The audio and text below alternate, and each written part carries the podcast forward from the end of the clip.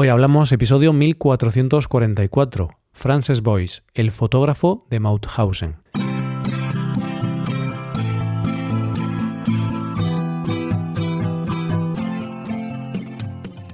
Bienvenido a Hoy Hablamos, el podcast para aprender español cada día.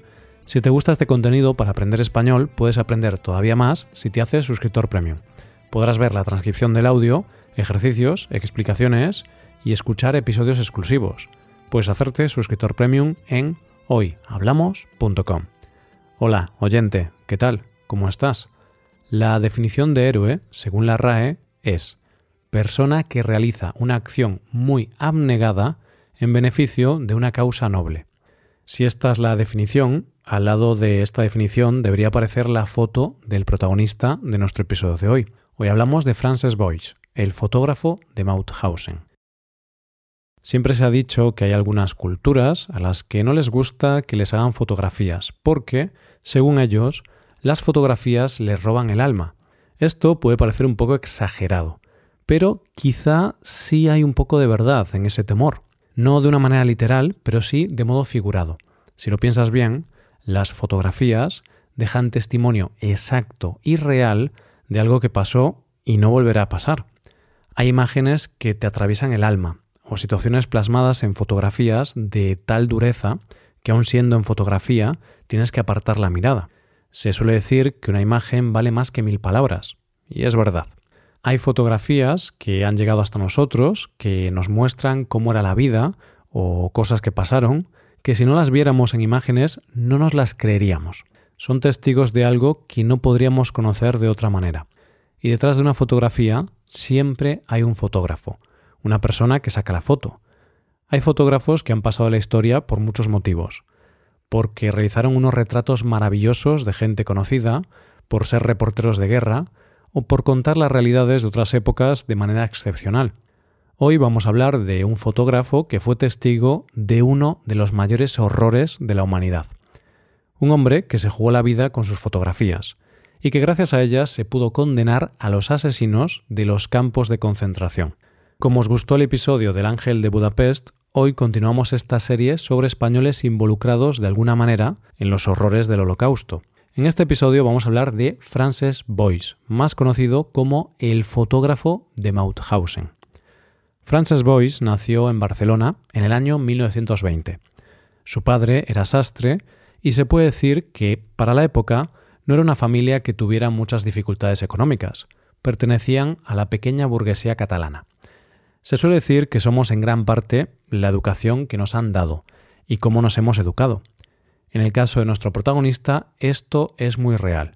Su padre era aficionado a la fotografía y le transmitió ese amor a su hijo. En el año 1936, y con tan solo 16 años, se unió a las Juventudes Socialistas Unificadas de Cataluña, que eran de pensamiento republicano. Ese es el año en que empieza la Guerra Civil Española, y él colaboró como fotógrafo de la revista Juliol, que pertenecía al partido. Más tarde se listó en la trigésima división del ejército de la Segunda República Española y combatió en el frente del Ebro. Lo cierto es que no se tiene muy claro cuál era su función aquí.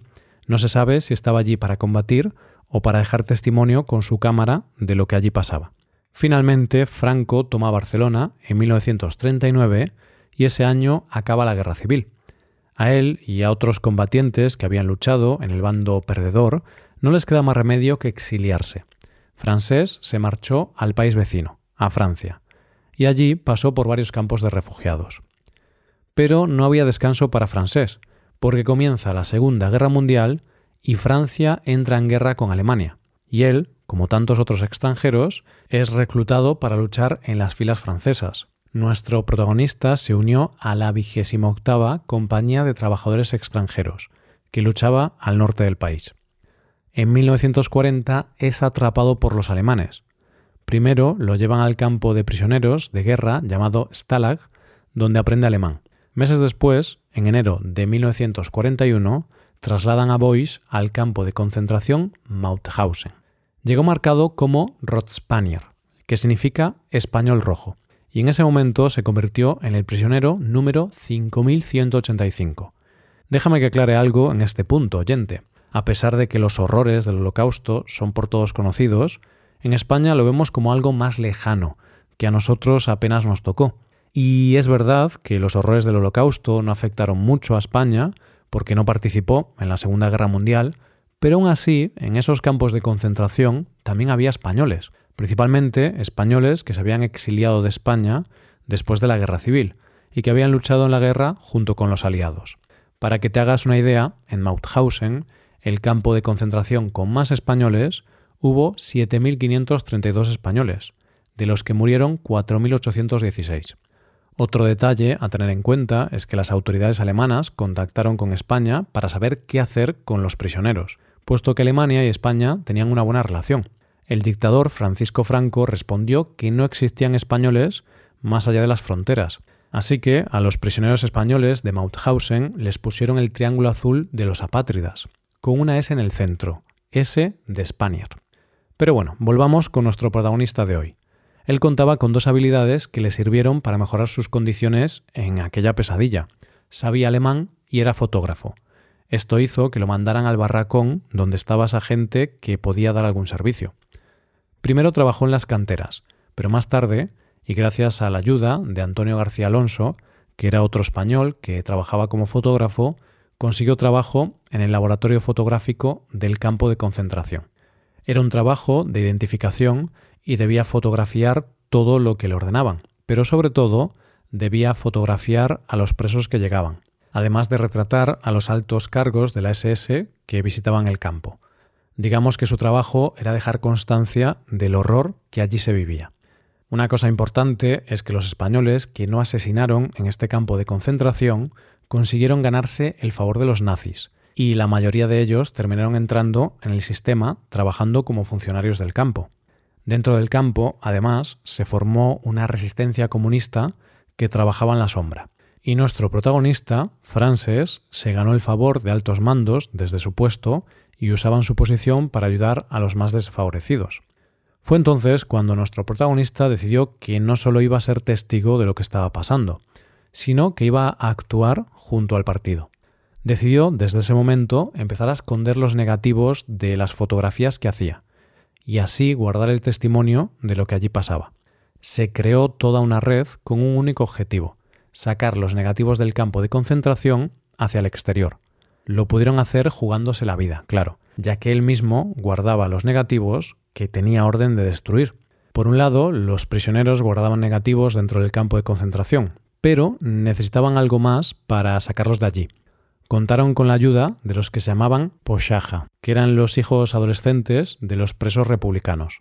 Trabajaban fuera del campo de concentración, y como tenían libertad vigilada, podían circular con cierta libertad en el pueblo vecino unas horas al día.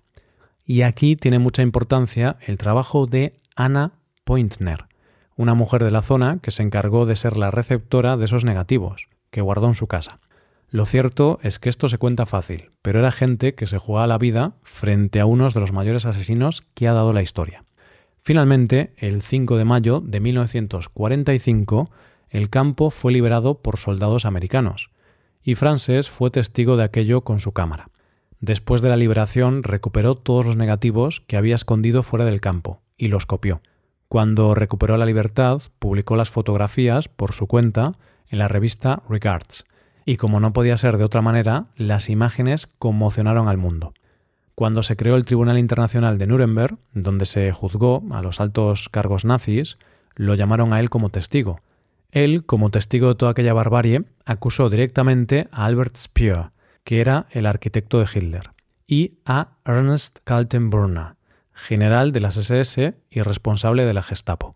Este último dijo que las fotografías eran un montaje, y entonces, como en un gran final de película, el fiscal francés sacó los negativos que había salvado Boyce y no hubo más que decir.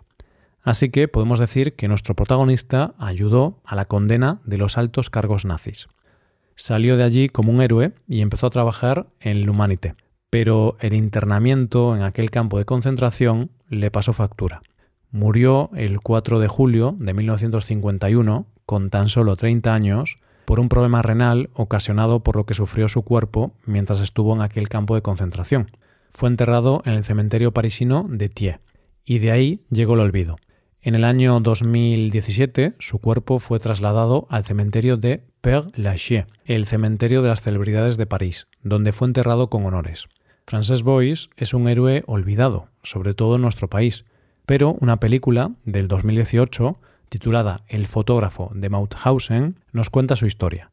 Hay fotografías difíciles de mirar, como las que sacó Boyce, pero que debemos mirar, por respeto a quien las hizo poniendo su vida en juego y porque nos muestran esa parte terrible de la humanidad que jamás se debería volver a repetir. Hasta aquí el episodio de hoy y ya sabes, si te gusta este podcast y te gusta el trabajo diario que realizamos, nos ayudaría mucho tu colaboración. Para colaborar con este podcast puedes hacerte suscriptor premium. Los suscriptores premium pueden acceder a la transcripción y ejercicios y explicaciones. Hazte suscriptor premium en hoyhablamos.com. Muchas gracias por escucharnos. Nos vemos en el episodio de mañana. Pasa un buen día. Hasta mañana.